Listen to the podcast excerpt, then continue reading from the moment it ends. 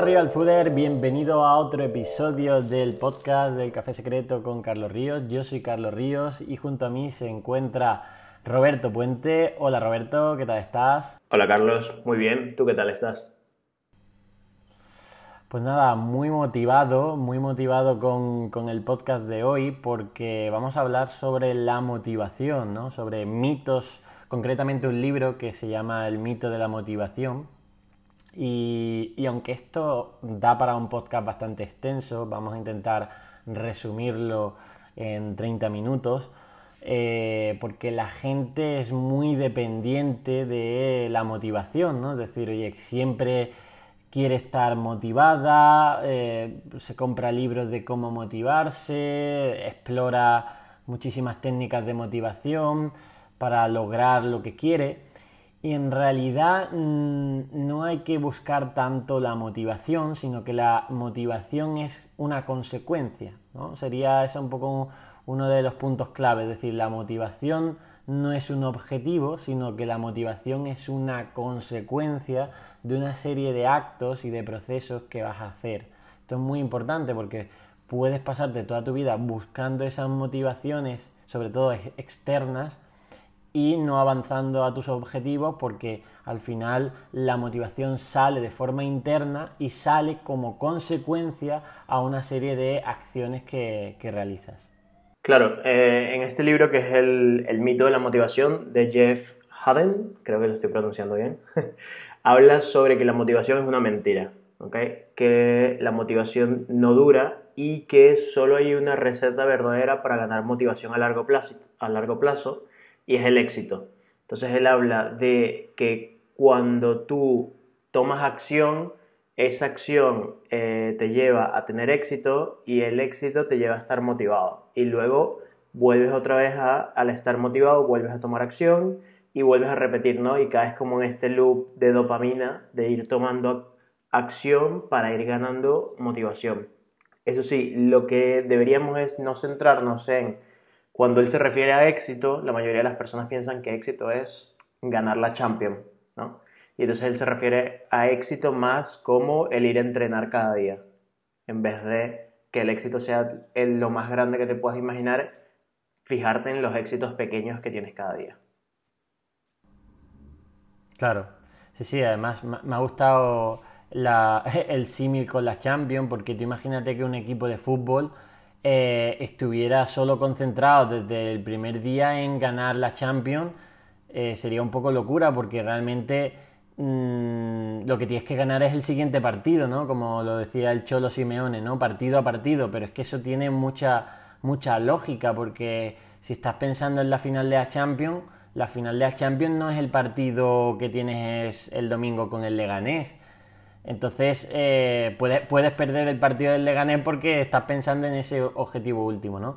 Y si vas más atrás de, oye, motívate con un buen entrenamiento, ¿no? Un buen entrenamiento durante la semana hará que estás motivado para el partido del domingo, ¿no? Entonces, al final hay que dividir el, proceso en, en el mínimo viable para una vez lo haces, te digamos, te reconforte con ese éxito, ¿no? Es decir, si ya hablamos de los mini hábitos o mini tareas, también tenemos que hablar de los mini éxitos, ¿vale? Que hay gente que no los valora y hay que valorarlo, es decir, si queremos dividir este gran objetivo en estas mini tareas porque son las que hacen que las cumplamos, también nos tenemos que dar esos mini éxitos y muchas veces se nos olvida dar esos mini éxitos. El cerebro es como eh, muy castigador pero poco, poco alabador, ¿no? Entonces eh, cuando has terminado esa, esa, sesión de entrenamiento, pues eh, tienes que darte esa gratificación, tienes que celebrar ese éxito, irte, pues eso, a comer con tus amigos o lo típico, ¿no? Es decir, intentar agradecer y, celebrar ese momento porque si no, mm, no va a llegar esa motivación eh, de, seguir con, ese hábito, ¿no? Yo esto lo veo muy importante porque hay mucha gente que, por ejemplo, con el tema del deporte, eh, le cuesta horrores, realmente es un sacrificio. Oye, pues lo primero que tienes que. Lo que primero tienes que asumir es que sí, es que es un sacrificio en este momento, ¿vale? Porque, claro, si tú te agobias porque dices, oye, no me gusta, no me gusta, no me gusta, pues al final estás luchando con, con una cosa que es la realidad y es que no te gusta. Entonces tú acepta que es algo que en este momento de ahora no te gusta. Ya está, no le busques más explicación. No te gusta hacer deporte. No es algo que salga de ti, que te llame. No es algo que te motive. ¿Vale?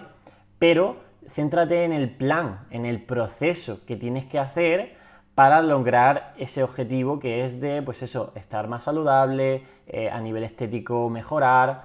Claro, tener eso en la mente creo que es algo es algo que te empuja a, entrenar. Pero habrá días que, claro, que esos resultados estéticos no te llegan, porque tiene un proceso de meses para que empieces a llegarte. Cuando ya te lleguen esos eh, resultados estéticos y te mires al espejo, la inyección de motivación ahí ya llega sola. Pero eso es una consecuencia. ¿Qué pasa con esos días, esas semanas que tienes que estar perseverando y todavía no ves resultados a nivel físico? ¿Cómo te motivas ahí? Pues primero aceptando que es algo que haces pero a disgusto y no pasa nada porque se puede hacerlo y luego recompensándote al final de esas sesiones de entrenamiento pues con una ducha gratificante, con una buena comida que no sea obviamente ultraprocesado porque si no al final eh, lo comido por lo servido estropeamos la sesión de entrenamiento. Eh, no sé, también escribirlo, Mm, ser consciente de, ello y planificarte y visualizarte para el día siguiente, decir, oye, lo voy a volver a hacer, ¿no? Entonces, creo que hay que celebrar estos mini éxitos porque si no, entonces damos por sentado todo y, nos cuesta seguir adelante. Claro, y hay muchas personas que también eh, a veces nos preguntan qué pasa cuando no, nada te motiva, ¿no? Y, y es eso, tienes que entender que la motivación no es la chispa para comenzar, sino es el resultado. Entonces, cuando tú veas que nada te está motivando, no, en, no crónicamente, porque si es crónicamente, realmente recomendaríamos que vayas a, algún profesional, un psicólogo esto que te pueda echar una mano. Pero hay gente que, por ejemplo, va a su vida y el trabajo no los motiva o no consiguen algo que los motive. Esto sucede muchas veces porque se les ocurre alguna acción que podrían hacer, que quizás les gustaría, y no la hacen ¿Qué quiero decir con esto? O sea, a mí se me ocurre, por ejemplo, comenzar un negocio aparte, pero en mi cabeza empiezo a querer ver todo el camino que tengo que recorrer, ¿no? O sea, empiezo como a, a trazar todo ese camino en mi cabeza y me abrumo y no empiezo a dar los primeros pasos. Entonces, cuando tú tengas una idea en la cabeza, lo que siempre, siempre deberías intentar hacer es hacerlo lo más sencillo que puedas, ¿no? Ya lo hemos hablado en otros, en otros podcasts con los hábitos. O sea, yo había veces que iba al gimnasio y llegaba a la puerta y luego me volvía a casa. Y eso para mí era lo más sencillo porque era el hábito de ir. Entonces, es lo mismo. Cuando tengas alguna idea en la cabeza, toma la acción más sencilla que puedas realizar. Lo que sea, si quieres comenzar un negocio, simplemente compra el dominio, por ejemplo. ¿Ok? Entras en internet, compras el nombre de tu negocio, que te cuesta un euro al año y ya está. Y simplemente y toma una decisión rápida sin, pensarlo mucho y entonces eso te va a motivar porque vas a ver que ya diste el primer paso y ya comienzas a dar todos los siguientes pasos. También el autor habla de que, de que la aversión hacia las cosas que son muy, que uno ve muy difíciles, se van haciendo más sencillas a medida que vas caminando, ¿no? Y entonces esto yo quizás lo quería comparar con el, el proceso de aprendizaje del cual habla Maslow, que él dice que al principio tú tienes, la primera etapa es que eres eh, incompetente, inconsciente. ¿Qué quiere decir esto? Que no eres consciente de tu propia incompetencia. Simplemente que tú cuando vas a comenzar a hacer algo, todavía no entiendes que ese algo para ti va a ser difícil. Luego pasas al primer paso, ¿no? Que es cuando eres consciente de que para ti es difícil, que es incompetencia consciente. Luego pasas a saber que tú eres competente en esa área conscientemente. Y la última es competencia inconsciente. Esto lo puedes quizás eh, asimilar a cuando estás aprendiendo a conducir. Cuando estás aprendiendo a conducir, al principio te fijas en todo, te fijas en qué tienes que presionar, dónde te tienes que parar, qué luces tienes que estar pendiente, ves a todos los peatones, vas sudando, nervioso, y ya cuando llegas un tiempo, más adelante, coges el coche y ni te das cuenta de que estás conduciendo. Simplemente puedes ir tranquilo y llegas al sitio casi por inercia, ¿no? Sí, sí, sí, sí, sí. Además, eh, lo que has dicho de primero hazlo fácil, creo que es importante. Es decir, no te garantiza el seguir, porque hay mucha gente que sí, que se abre su canal de YouTube o su cuenta de Instagram, que es lo fácil, y, ese es el primer paso, obviamente, pero luego a lo mejor lo abandonan y luego se frustran por haber abandonado y por haber, porque queda, queda palpable todos esos eh, comienzos que, que, hiciste y que quedaron en el olvido, ¿no? Pero por eso mismo, primero céntrate en uno, empieza fácil y continúa poco a poco en ese, concentrándote. Elimina también decisiones, elecciones. Cuanto más decisiones y elecciones elimines en tu día, mm, más clara vas a tener tu mente. Oye, tengo que hacer esto y punto porque también le has dado más prioridad a eso, ¿no? Es decir, oye, eh, muchas veces ponemos excusa de, no ir a, entrenar, que tenemos muchas cosas, tenemos que, pues eso, nuestras tareas del trabajo, de la familia, pero a lo mejor no nos damos cuenta que nos estamos también poniendo otro tipo de tareas o decisiones que no tendríamos que ponerlas. ¿Por qué? Porque no son prioritarias. Realmente, si tú estableces como prioridad cuidar tu cuerpo, porque sabes que hay una serie de consecuencias negativas de no cuidarte. Claro, cuando ya el médico te dice o te ha dado ya un ictus, claro, ahí ves las orejas al lobo, como se dice, ¿no? Ves la muerte de cerca y eso te da una inyección de motivación para ponerte a hacer lo que tienes que hacer, ¿no? Eh, pero claro, es que no hay que llegar a ese suceso eh, estresante de miedo, de oye, es que casi muero, ¿no? Entonces, bueno, al final eh, tienes que pensar en que cuanto más cosas elimines en tu vida, y esto entra un poco el minimalismo, pues más te puedes concentrar en lo prioritario que en este momento has decidido que para ti lo es. ¿no? Es decir, oye, si tu prioridad es una alimentación saludable, quizás tienes que eh, reducir eh, eventos sociales que tenías a la semana, que te llegaban por el mal camino de, las tapas ultraprocesadas o el alcohol. Oye, pues a lo mejor tienes que reducir esto. Y así reduces también un poco de carga de decir, uy, ahora tengo que decir que no, ahora tengo que esto, no. Oye, concéntrate en tu plan, ¿no? Y otra cosa que habla en el libro es que la motivación y la, y la confianza que ganas en un aspecto de tu vida puede extenderse a otros aspectos de tu vida y más si esos aspectos de tu vida están conectados. Por ejemplo, si tú eres fumador o fumadora, primero que le estás dando un mensaje a tu subconsciente brutal de que mm, tu cuerpo no eres tú, o sea, estás totalmente separado de tu cuerpo y, te, y no te importa tu salud, ¿no? Porque aunque conscientemente digas, oye, yo fumo porque quiero, aunque, aunque, sea, aunque sepa que es malo, eh, tu subconsciente no sabe eso, tu subconsciente realmente le estás dando un, mensaje potentísimo negativo. Por eso las personas eh, que tienen malos hábitos también tienen mayor probabilidad de otros fracasos en su vida. ¿Por qué? Porque le estás dando a tu subconsciente un mensaje totalmente negativo. En cambio, esas personas que, por ejemplo, dejan de fumar, parece que por arte de magia empiezan a sucederse cosas positivas en el resto de su vida o, a empezar a tener en otros campos de su vida éxito. Y es que cuando tú te das esa inyección de confianza y motivación de que has logrado algo tan difícil como dejar de fumar, empiezas a, con esa retroalimentación que te da positiva, empiezas a utilizarla para emprender otras cosas como cuidarte, hacer deporte, comer sano. Conseguir comer sano, hacer deporte, lo mismo te da confianza y mejor autoestima para establecer otras relaciones de calidad más dificultosas porque son de a lo mejor de otro tipo de personas que tú creías que no estaban a tu alcance pero ahora sí lo están y establecerte con ese círculo ahora de mayor calidad hace que a su vez en tu trabajo rindas mejor. Entonces es como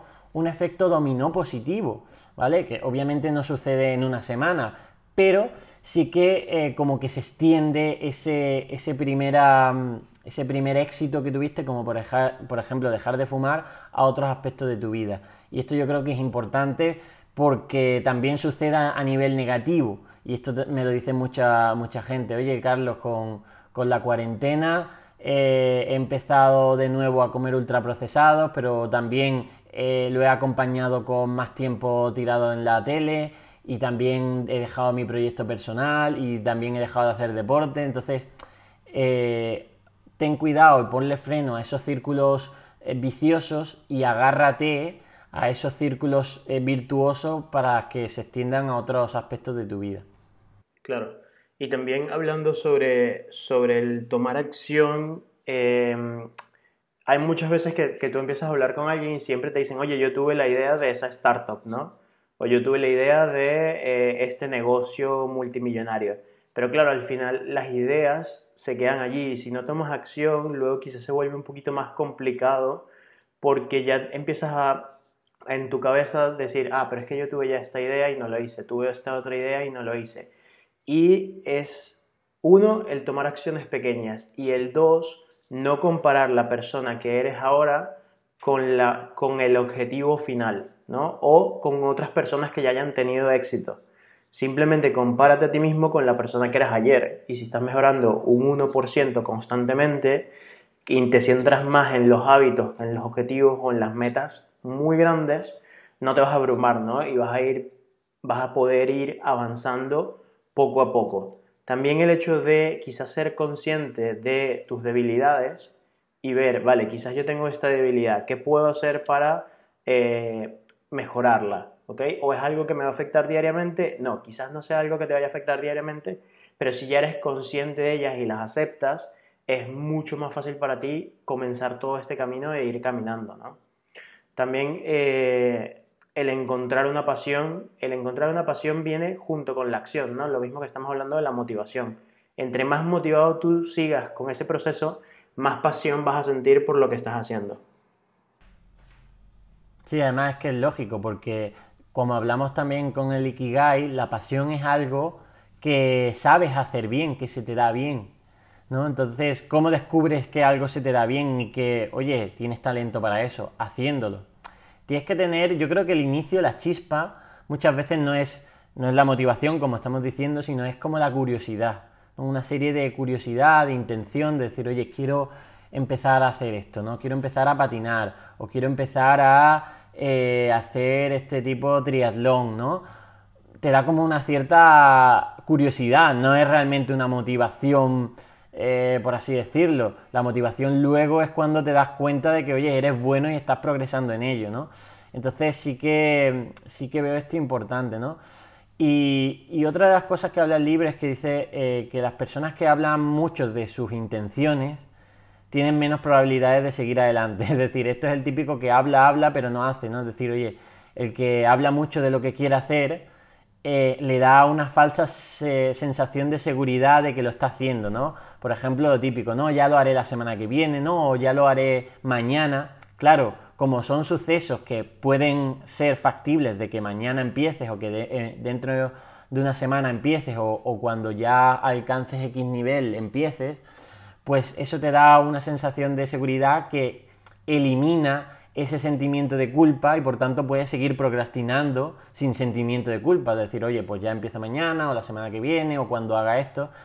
Y esto suele ser de mm, típicas personas que al final pasa el tiempo y no lo hace, ¿vale? ¿Por qué? Porque hablan mucho de esa intención, pero, no, pero realmente no sirve nada solo la intención o las palabras, ¿no? Es lo que decías tú con lo de lo de, de nada sirven las ideas si no las haces, ¿no? A mí mm, cuento la anécdota que cuando lancé la aplicación de My Real Food, eh, varias personas me dijeron que, esa era su idea porque me la habían sugerido alguna vez por, por esto, por, por, Instagram y de hecho salían en los mensajes a lo mejor un año antes diciéndome, y a lo mejor yo ni la había visto, ¿no? Pero diciéndome, oye, ¿y si haces una aplicación que te digan cuáles son los ultraprocesados y los buenos procesados? Y había personas que incluso se mosqueaban, decir, oye, Carlos, podía haberme dicho, dado las gracias, ¿no? Al menos, porque esto era mi idea. Y primero que yo no, leo todos los mensajes y no cogí mm, para nada la idea de, ningún de estos comentarios. De hecho, la historia de My Real Food es curiosa porque eh, antes de conocer a los, socios a los socios fundadores que tengo, que son mis compañeros de My Real Food, conocí a otras personas que me propusieron algo parecido, pero con objetivos más turbios ¿no? y menos éticos. Y, ahí mi intuición me dijo que esas personas querían aprovecharse de mí y que realmente no, mm, no, o sea, no, no iba a salir bien. Y efectivamente no salió bien. La razón en este momento, o sea, en ese momento la razón pues me, me, incitaba a seguir porque dice, oye, esto es muy buena idea, esto puede ser... Pero la intuición me decía, oye, Carlos, aléjate de eso. Y al final hice bien y me alejé de esas personas y luego conocí precisamente a Tony y Sofía, que son mis dos socios fundadores de My Real Food, que ellos ya tenían esa idea. Yo ya la estaba también barajando, pero de nuevo, eh, yo tenía esa idea de que, oye, lo que estaba haciendo, por ejemplo, con las historias, de decir cuáles son buenos procesados y comida real, tenía que ser más, más fácil y accesible a todo el mundo. Pero si no hubiera sido por Tony y Sofía, que ellos me dijeron, oye, tenemos un plan para hacerlo, eh, hoy My Real Food no, sería, no existiría, ¿vale? Porque yo hubiera seguido con eso en la idea, con esa idea en la cabeza, pero hubiera seguido haciendo lo que me tocaba hacer, que era seguir con las redes sociales. Eh, y hubiera procrastinado eso y, jamás lo hubiera puesto en marcha de tal, forma, de tal éxito que ha tenido, ¿no? Y eso no hubiera sido posible si Tony y Sofía me hubieran dicho, oye Carlos, tenemos un plan para crear esta app y esto es muy buena idea y estamos todos alineados, tú te vas a dedicar a esto, nosotros a esto y al final lo hemos sacado, ¿no? Entonces, para que veas que al final las ideas, pues bueno, están muy bien, pero lo que necesitas realmente es un plan. Y si ese plan tú no lo puedes ejecutar tú solo, en el caso mío yo no podía ejecutar hacer ese plan de My Real Food solo, tienes que encontrar una, un equipo. Y ese equipo le tienes que contar tu idea y tienes que contar la idea sin miedo a que te la roben porque realmente no sirve para nada que la tengas tú. Cuéntaselo a todas las personas que necesites que crees que te puedan ayudar para, lograrlo. Y, ponte manos a la obra. Y ponte, pues eso, con, pequeñas cosas, con haciendo un boceto y de ese boceto a, conseguir eh, X eh, financiación, para conseguir X personas que realmente pueda ejecutar pues, eh, esta idea. Es muy gracioso lo que dices porque yo antes de, de que empezáramos a trabajar juntos, como un año antes, hice un boceto de una aplicación que hacía exactamente lo de My Real Food. Y hice un boceto simplemente porque lo estaba haciendo para yo tener más portafolio de diseño que enseñar. Ni siquiera era, o sea, era simplemente un proyecto ficticio que no iba a llegar a nada porque yo no quería que llegara a nada. Y tengo muchos colegas que les comenté cuando empecé a trabajar contigo, me preguntaban, vale, ¿y Carlos qué hace? Y le dije, vale, tiene la aplicación, esto, y me dijeron, yo tenía esa idea y era como lo mismo, ¿no? Sea, y, me acuerdo mucho ese colega porque él me dijo, yo tenía esa idea y él me la quería contar y me había dicho para que yo firmara un, un release, ¿no? De que no me iba a copiar su idea y todo. Y yo le dije, tío, las ideas, que es lo que dice Gary Vaynerchuk todo el tiempo, que, que el que tú tengas una idea es exactamente como si tú supieras la rutina de gimnasio y la dieta que te va a llevar a lograr tus objetivos la puedes tener toda perfecta en tu cabeza, pero si nunca lo haces, no vas a llegar allí, ¿no? Entonces es exactamente con esto. Yo creo que resumiendo lo que un poco todo lo que queremos decir es, uno, céntrate más en los hábitos que desarrolles diariamente, no, te compares con el objetivo tan grande al final, también intenta eliminar distracciones, porque si por ejemplo eh, quieres perder peso, pero también quieres hacer ejercicio cinco veces al día, quieres salir con todos tus colegas, quieres prepararte todas tus comidas, quieres hacer muchísimas cosas que ahora no haces, el tener tantas opciones abiertas o por ejemplo, el mismo ejemplo en redes sociales, ¿no? Hay muchas personas que quieren eh, empezar a generar contenido y entonces abren un canal de YouTube, Facebook, Twitter, Instagram, Pinterest, TikTok y todo lo que puedan para un podcast, un video podcast. Entonces es, céntrate en una y comienza con esa a desarrollarte justo allí y luego comienza a ver cómo puedes expandir a otras. Pero al principio simplemente el tener eh, tantas opciones abiertas se convierten más en una distracción que en una motivación para continuar. Y las, personas se pueden llegar a abrumar, que es lo que muchas veces me sucede a mí, que yo veía el objetivo final, pero me parecía un objetivo tan grande que me abrumaba y decía, sabes que con lo que estoy haciendo hoy no lo voy a lograr. Y lo último es quizás el darte cuenta de que los puntos no se conectan hacia adelante, que ya lo hemos dicho muchas veces, ¿no? O sea, tú tenías la idea de la aplicación y estabas trabajando y todo, pero no, o sea, no tenía que haber llegado Sofía y Tony para darte ese apoyo para poder terminar de lanzar todo esto. Y hubiera sido muy triste quizás que tú hubieses dicho, no, sabes que yo dejo lo que estoy haciendo porque ahora mismo no veo cómo continuar y sacar esta app, ¿vale? Que es como, hay una comparación que no, no me acuerdo bien quién, quién es el autor, que dice que hay personas que le gusta abrir ventanas y otras personas que le gusta abrir puertas. ¿A qué me refiero con abrir ventanas? Abrir ventana es que tú simplemente tienes una ventana y puedes ver todo el camino y abres esa ventana, sales y empiezas a caminar lo que ya tú ves, pero la vida funciona más como abrir puertas, que tú abres una puerta y no sabes qué hay atrás. Pero el hecho de que tú no sepas qué hay atrás, pero continúes abriendo puertas, es algo que uno te motiva, dos te quita el miedo a tomar acción y te empieza a preparar para, em, para siguientes proyectos. ¿no? Yo muchas veces lo he comentado también aquí de eh, que he tenido muchos proyectos que al final nunca han llegado a nada, pero toda esa experiencia de haber hecho un proyecto que no haya llegado a nada y desecharlo, me ha servido a llegar a donde estoy, que hubiera sido distinto, que yo hubiera pensado toda la idea, hubiese dicho, vale, no, este proyecto al final no va a tener éxito, pero toda esa experiencia que me dio el proyecto que no tuvo éxito, si no hubiese tomado la decisión y no hubiese tomado acción, no estaría ahora mismo donde estoy.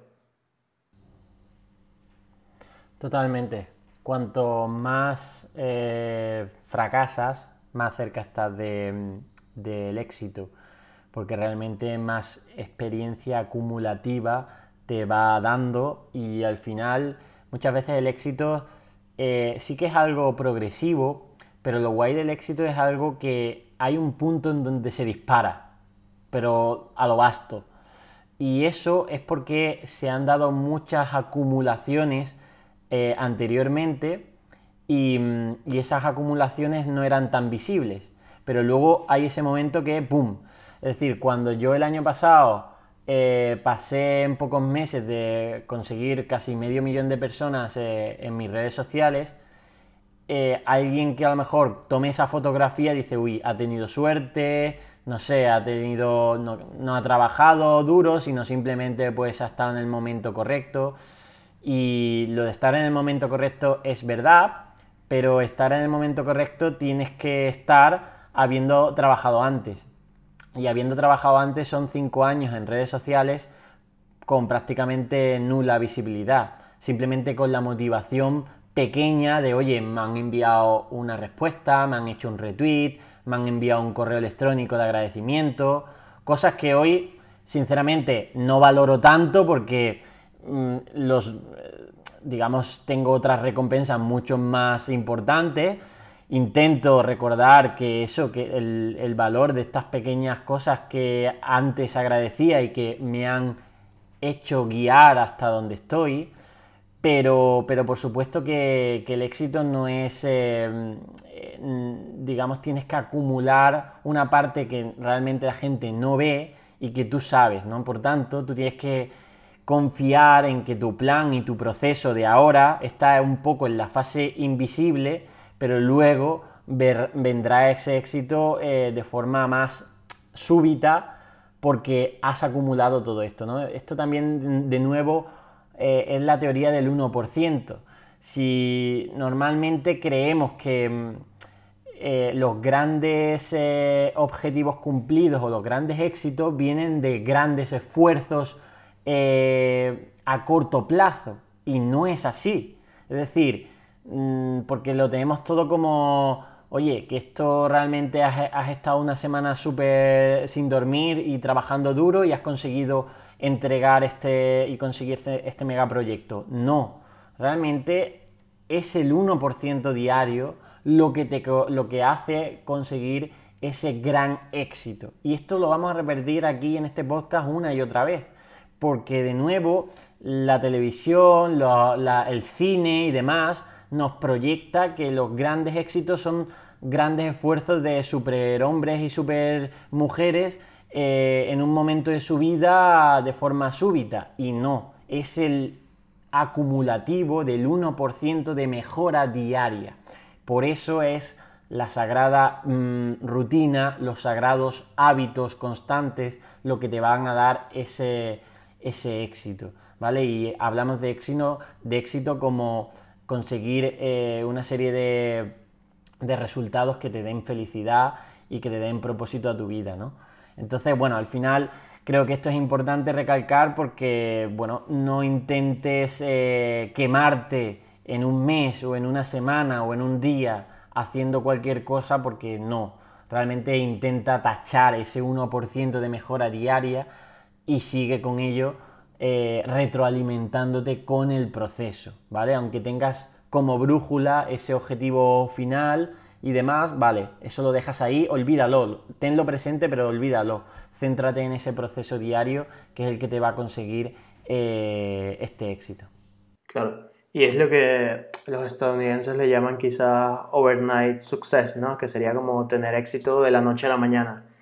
Y, es imposible, eso no sucede. O sea, normalmente cuando una persona tiene éxito tan rápido es porque o sus padres eh, estuvieron años trabajando y trabajando para que esta persona tenga éxito. Por ejemplo, me acuerdo de un programa que yo veía a una chica y ella decía, es que yo tengo la misma edad que, no, sé cómo se llama la menor de las Kardashian, que se volvió billonaria y dice, sabes, yo tengo la misma edad que esta chica mm. Y mira lo que ella tiene y mira lo que yo tengo. Y, yo trabajo todos los días y trabajo muy duro.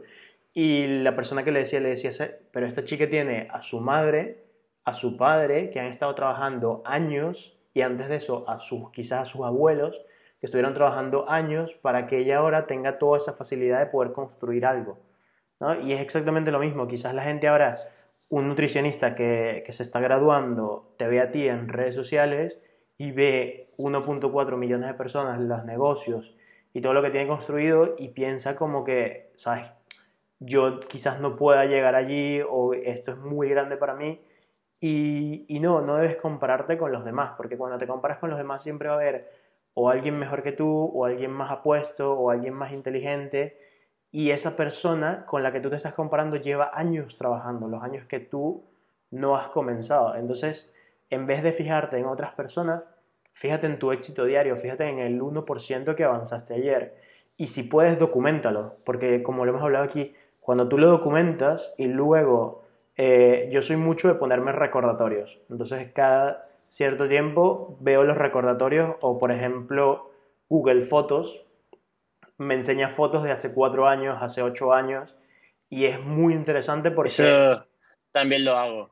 Sí, sí, sí. A mí, a mí en el iPhone se me guardan todas fotos y ver fotos de hace años me motiva para decir, oye, esto, fíjate en qué condiciones estabas. Y, y de nuevo, lo, lo guay es que, en, es que tu felicidad obviamente puede ir aumentando, pero pero no ves esa época como mala, ¿vale? Es decir, yo no veo mi época de estudiante como mala, ni tampoco mi época de trabajador como malo. Eh, son etapas y la ves con orgullo incluso, es decir, y, en ese momento eras feliz con lo que tenías. Y eso es bueno, porque al final, eh, si no eres feliz con lo que tienes, tampoco lo vas a hacer cuando, cuando lo consigas, porque lo darás de nuevo por sentado, ¿no? Entonces tienes, tienes que ser feliz ya en este momento con lo que tienes eso no imposibilita que tengas metas, proyectos, ambiciones en tu vida, ¿vale? Pero también un poco mandar el mensaje de tranquilidad a la gente de decir, oye, ya eres suficiente, ya tienes suficiente, suficiente para tener lo básico para ser feliz, que son las necesidades básicas cubiertas, ¿vale? Y una vez las tienes, y esto nos lo garantiza nuestro estado de bienestar en su gran mayoría, pues oye, ya tienes suficiente. Pero de nuevo, no, esto no te imposibilita, pues eso, seguir trabajando por tus, por tus sueños, claro que no. Pero, pero al final va a ser ese proceso que, te va a motivar. Y si a lo mejor miras el pasado como, eh, digamos, con un poco de, frustración, pues oye, también puede servirte de motivación para empezar ya hoy a cambiarlo, ¿vale? Decir, hoy ah, quiero, esto que veo en el pasado no me gusta. Pues si esto que ves en el pasado no te gusta, lo que vas a ver en el futuro tampoco te va a gustar si sigues haciendo lo mismo, ¿vale? Es decir, muchas veces esperamos cambios sin nosotros cambiar. Es decir, cuando nosotros cambiamos es cuando suceden los cambios, no al revés creemos que cambien cosas para entonces nosotros cambiar, ¿no? Oye, que cambie la situación política, que cambie el tiempo, que cambie, no sé, cosas y no, cambias tú y entonces cambian las cosas. Claro, y hay una pregunta que a mí me gusta a veces hacerme, que es ¿qué me está enseñando la vida en estos momentos, ¿no? Y entonces muchas veces la he hecho porque he tenido situaciones frustrantes que ahora las veo atrás y han tenido que suceder para que yo tenga un aprendizaje. O sea, la vida lo que realmente te está queriendo es enseñar ciertas cosas. O sea, doy un ejemplo, por hace un año y medio o dos años, yo tuve un cliente que me estafó. O sea, hice un trabajo para él, al final no me pagó y fueron casi 2.000 euros. Y yo me acuerdo que en ese momento ese dinero me hubiera sentado muy bien. Y entonces es, vale, ¿qué me está enseñando la vida con esto que me está sucediendo. Y para mí fue, pues me está enseñando que antes de comenzar cualquier trabajo, uno debería tener un fondo de emergencia, que esto lo hablaremos quizás en otro donde toquemos finanzas, para no tener que depender de clientes. Dos, me está enseñando que eh, nunca debería empezar ningún trabajo si yo no he cobrado parte de ese trabajo. Y tres, también que yo a este cliente no le tenía confianza, o sea, para mí dentro de mi cabeza estaba como, yo no debería confiar en esta persona, pero al final confié y era como, sabes, al final no escuché lo que me estaba diciendo mi subconsciente o yo mismo. Entonces es esto, cuando tú te preguntas qué está, enseña qué está queriendo enseñarme la vida o, o qué aprendizaje estoy tomando de esta situación, pasas de dejar de ser la víctima a tomar acciones que te permitan crecer ¿no? y aprender porque muchas veces nos quedamos en la queja, o sea, nos encanta quejarnos muchísimo, que creo que esto daría para un podcast completo, y cuando tú te estás quejando sin tomar ningún tipo de acción, estás siendo una víctima. Y el problema de ser una víctima es que dejas que los demás decidan por ti. Entonces es mucho mejor cuando tomas acción y eh, haces algo para poder tomar las riendas de tu vida tú. Sí, te empodera, te empodera. esa pregunta de decir, oye, ¿qué estoy aprendiendo de esta situación? Te empodera, porque te da, te da. O sea, te, da, aunque sea una situación mala, te está dando, te está, te está dando y te está mm, eh, preparando para otras situaciones en tu vida, porque al final la vida va a tener situaciones duras. O sea, esto es lo único seguro que te puedo garantizar, que va a haber situaciones duras seguro. Pues eso, realmente en cada situación, tanto en lo bueno, como en lo malo, preguntarte, oye, ¿qué estoy aprendiendo de esta situación? ¿Qué estoy aprendiendo de este, de este confinamiento? ¿Qué estoy aprendiendo, qué estoy aprendiendo de, este despido? ¿Qué estoy aprendiendo de este ascenso? ¿Qué estoy aprendiendo de... ¿Qué, es lo que me está diciendo la vida? ¿no? Pues eso yo creo que es, fundamental para, empoderarte y con ese poder empiezas a tomar acción, porque desde, mm, desde el no poder, desde, la desde el victimismo, ese es la parálisis, ¿no? ¿Cómo son las víctimas? Pues eh, víctimas que se esconden, que, se, que realmente se, se, hacen el muerto o que realmente están ahí eh, derrotados. Eso es el inmovilismo, ¿no? Entonces, en, la queja, aunque sean pequeñas quejas, estás en el inmovilismo, estás en el no cambio, ¿vale? cuando te quejas de todo, de lo otro, porque incluso eh, estás proyectando de que, oye, quieres que la gente cambie o que la situación cambie, pero no, no cambiar tú. Te quejas de esa persona, te quejas de tu jefe, te quejas de la sociedad en general. Eh, claro, si te quejas de todo es porque quieres que todo eso cambie, pero no van a cambiar, porque son cosas que no dependen de ti. No que una persona sea mejor o peor persona no va a depender de ti. Entonces, quejarte, bueno, eh, yo, soy más de, oye, desahógate cuando tengas que desahogarte en cuanto a expresar tus sentimientos, tanto de tristeza, llorando, de ira, si quieres, gritando, obviamente no hagas daño a nadie, exprésalo, desahógate, pero no te quejes, no, no, que, no te quedes ahí en esa queja porque además es muy, pues eso, te da como un pequeño placer y es como una adicción al quedarte quieto. Y yo creo que con esto terminamos ya el podcast, ¿no? Que hemos estado 40 minutos. eh, aquí compartiendo nuestras reflexiones con, con, el mundo. ¿Quieres hacer un pequeño Espero repaso? Que os haya gustado. ¿O quieres que lo hago Sí. yo? De, de los puntos que hemos tocado Sí, en sí. el podcast.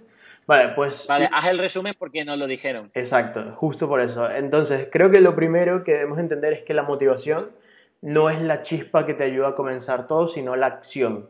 Con la acción vienen estímulos positivos y con esos estímulos positivos tú te comienzas a sentir bien y te sientes motivado. Pero siempre el primer paso va a ser la acción. Lo segundo, porque lo que tenemos ahora más fresco es el hecho de que eh, no te quejes porque al quejarte eh, tú pides que el mundo externo sea el que cambie y, entonces, te quitas tú la responsabilidad y la culpa de las cosas que te están sucediendo. En cambio, si tú tomas la responsabilidad, puedes hacer algo por ello.